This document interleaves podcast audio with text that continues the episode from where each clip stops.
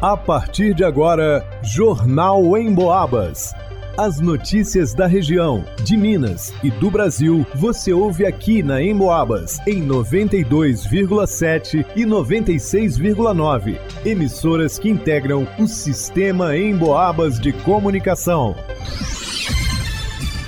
Vanusa Rezende. Registros de violências contra a mulher são recorrentes em São João Del Rei.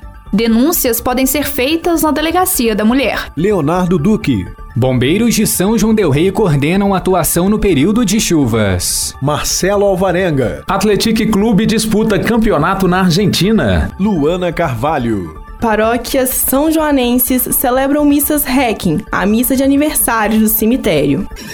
Jornal em Boabas. Mulher é agredida por namorado no centro de São João Del Rei. Nas Águas Férreas, usuária de rede social é vítima de chantagem após enviar fotos íntimas. Mulher de 56 anos é vítima de agressão por parte da atual namorada do seu ex. Homem tenta forçar a ex-namorada a sair com ele de uma casa de shows na colônia. Todas essas ocorrências fizeram parte do noticiário policial da Rádio Emboabas durante o mês de novembro. São João Del Rei registra um alto número de casos de violência contra mulheres. Em 20 de outubro, uma jovem de 18 anos foi estuprada por dois homens ao sair do trabalho no bairro Bonfim. O caso causou revolta nos são joanenses. São diferentes tipos de violência contra a mulher que precisam de ser denunciados. São João Del Rei conta com uma das 69 delegacias especializadas em atendimento à mulher no estado de Minas Gerais. A delegada Ariadna Tavares é a responsável e explica quais são as denúncias que podem ser feitas no âmbito familiar e doméstico. Na delegacia especializada de atendimento à mulher, podem ser todos os tipos de violência praticados em âmbito doméstico e familiar. É, entende por violência doméstica e familiar toda espécie de agressão que seja praticada ou por meio de uma ação ou por meio de uma omissão que é dirigida contra a mulher e é no ambiente doméstico, familiar ou de intimidade e que seja baseada no gênero feminino e que lhe causa algum tipo de sofrimento, seja físico, sexual, psicológico ou moral. A violência além da física pode ser moral, psicológica, sexual ou patrimonial. Para todas elas, a polícia deve ser procurada. Três situações no âmbito doméstico, que é quando autor e vítima convivem no mesmo espaço doméstico, na mesma casa, com ou sem vínculo familiar. No âmbito da família, que são entre indivíduos que são ou se consideram aparentados. E também numa relação íntima de afeto, que é, por exemplo, o que ocorre entre namorados ou companheiros. E é importante esclarecer também que a violência, ela não se trata apenas da violência física.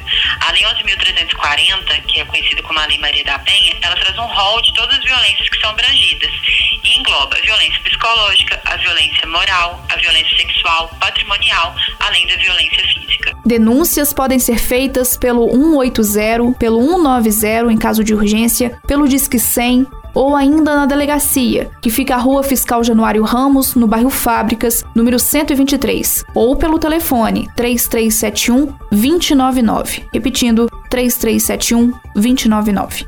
Para o Jornal em Boabas, Vanusa Rezende.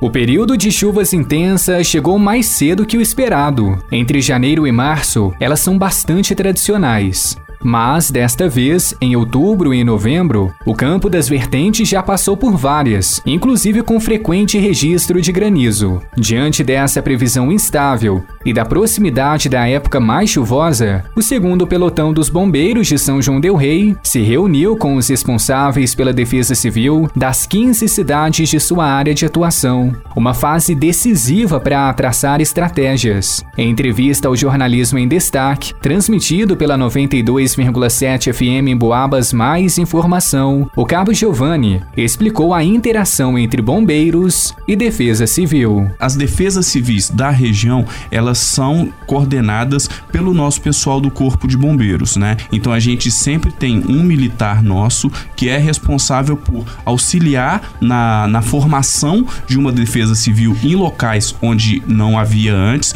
Então, em muitos dos municípios é, é estimulado pelo Corpo de de Bombeiros a formação de um, de um corpo de defesa civil. Como o efetivo precisa atender às demandas de municípios mais distantes da sede, como Andrelândia e São Tiago, ter um representante para fornecer informações técnicas imediatas é essencial para otimizar os trabalhos. A gente está falando de uma avaliação de áreas de risco, mapeamento é muito importante a gente ter mapeado áreas de risco que a gente consegue ter aqui dentro da cidade de São João del Rei, mas muitas vezes a gente não tem lá em São Tiago, por exemplo, que a gente teve problemas lá pouco tempo atrás, vamos dizer assim, que uma rua inteira que abriu um buraco lá, desmoronou diversas casas. Então, assim, a gente ter conhecimento dessas áreas de risco, ter isso mapeado, ter o contato mais direto com o pessoal que está lá no dia a dia para saber quais são as demandas, né? E principalmente no período de chuva, onde tende a aumentar esse tipo de problema, é importante a gente intensificar esses trabalhos. Mas é um trabalho que já vem de bastante tempo. Vale lembrar que a Defesa Civil não funciona como uma brigada, ou seja,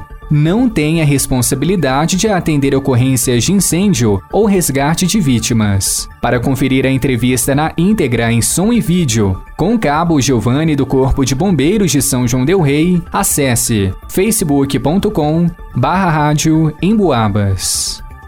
Para o Jornal Emboabas, Leonardo Duque. O Atletique Clube, campeão mineiro do interior 2022, categoria sub-17, vai disputar seu primeiro torneio internacional. A equipe do técnico Cleiton Nogueira está a caminho de San Miguel de Tucumã, na Argentina, em busca do título da primeira Noah Cup Sub-17. A competição será disputada de 13 a 20 deste mês, ao lado de dois clubes locais, Argentino Júnior e Huracan, e dos bolivianos do Oriente Petroleiro. O esquadrão estreia no próximo domingo, dia 13, contra outro time argentino, o Gimnásia. O torneio conta com a participação de 10 times de quatro países. Os dois primeiros de cada chave avançam às semifinais e os vencedores disputam a final no dia 20 de novembro. Os outros jogos do Atlético são Segunda-feira, dia 14, contra o Oriente Petroleiro. Dia 16, quarta-feira, frente ao Huracan. E fechando a primeira fase contra o Argentino Júnior, dia 17, quinta-feira.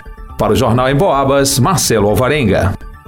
A missa Requiem, também conhecida como missa de aniversário do cemitério, é como é chamada a celebração após o dia de finados, em que cada irmandade, confraria ou ordem terceira reza em sufrágio dos irmãos e por aqueles que estão sepultados em seus cemitérios. Os dobres fúnebres dos sinos, na véspera e no dia, inclusive durante as encomendações, convidam o povo a rezar pelos que já partiram dessa vida. Na paróquia de São Francisco, a missa será celebrada no dia 12 de novembro, às 19 horas, na Igreja de São Francisco de Assis. No dia 15 de novembro, terça-feira, às 9h30 da manhã, na Igreja de São Gonçalo Garcia. Na paróquia da Catedral Basílica de Nossa Senhora do Pilar, a Irmandade de Nossa Senhora do Carmo celebra no dia 15 de novembro, às 8 horas da manhã. A Irmandade de Nossa Senhora do Rosário celebra a missa REC em dia 16, às 18 horas. Na Igreja de Nossa Senhora das Mercês, a missa será celebrada no dia 17, às 19 horas.